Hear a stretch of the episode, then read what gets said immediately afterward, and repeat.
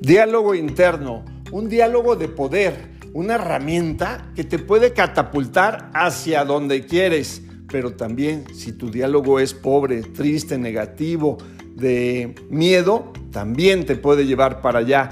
Así es que hacer un guardián de tu diálogo interno, ya lo decía el gran maestro Neville Goddard, cuando tú le pasas a tu subconsciente alguna idea, algo que vienes pensando, sí, claro, ahí es la matriz de la creación, es lo que él dice y muchos pensadores e investigadores también así lo afirman.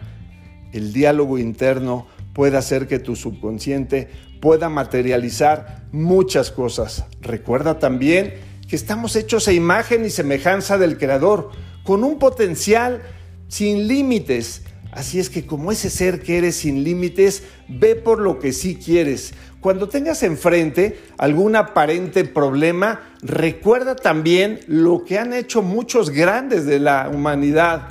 Lo han aprovechado. Han sido catapultas para ellos. Cuando viene un problema, pues no es más que un escalón más en tu gran camino hacia la cima. Diálogo interno es una herramienta de poder Sé un guardián de tu diálogo. Mantén un diálogo desde la mañana. ¿Cómo te hablas en cada momento? Si estuvieras al lado de un gran boxeador, un gran futbolista, un gran empresario, le estarían hablando no solo tú, sino todos como un campeón.